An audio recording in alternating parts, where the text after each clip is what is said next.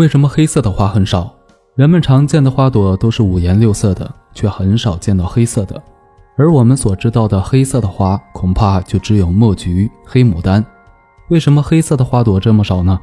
众所周知，黑色能吸收太阳光中的全部光能，所以在相同条件下，其吸收的热能也最多。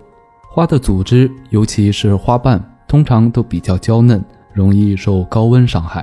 而如果花朵是黑色的，它将吸收全部的光波，在阳光下升温快，其花瓣的组织也就容易受到灼伤。因此，经过长期的自然淘汰，黑色花的品种便越来越少了。也有科学家认为，黑色花朵稀少与昆虫的习性有关。